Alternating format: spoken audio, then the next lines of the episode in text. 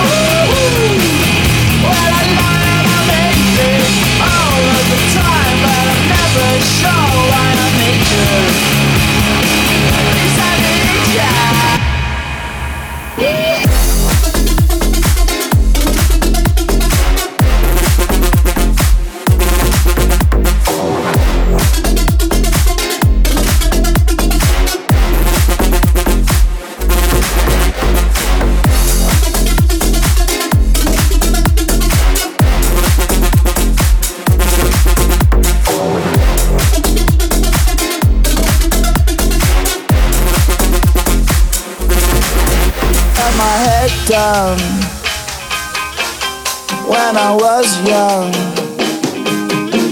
It's not my problem.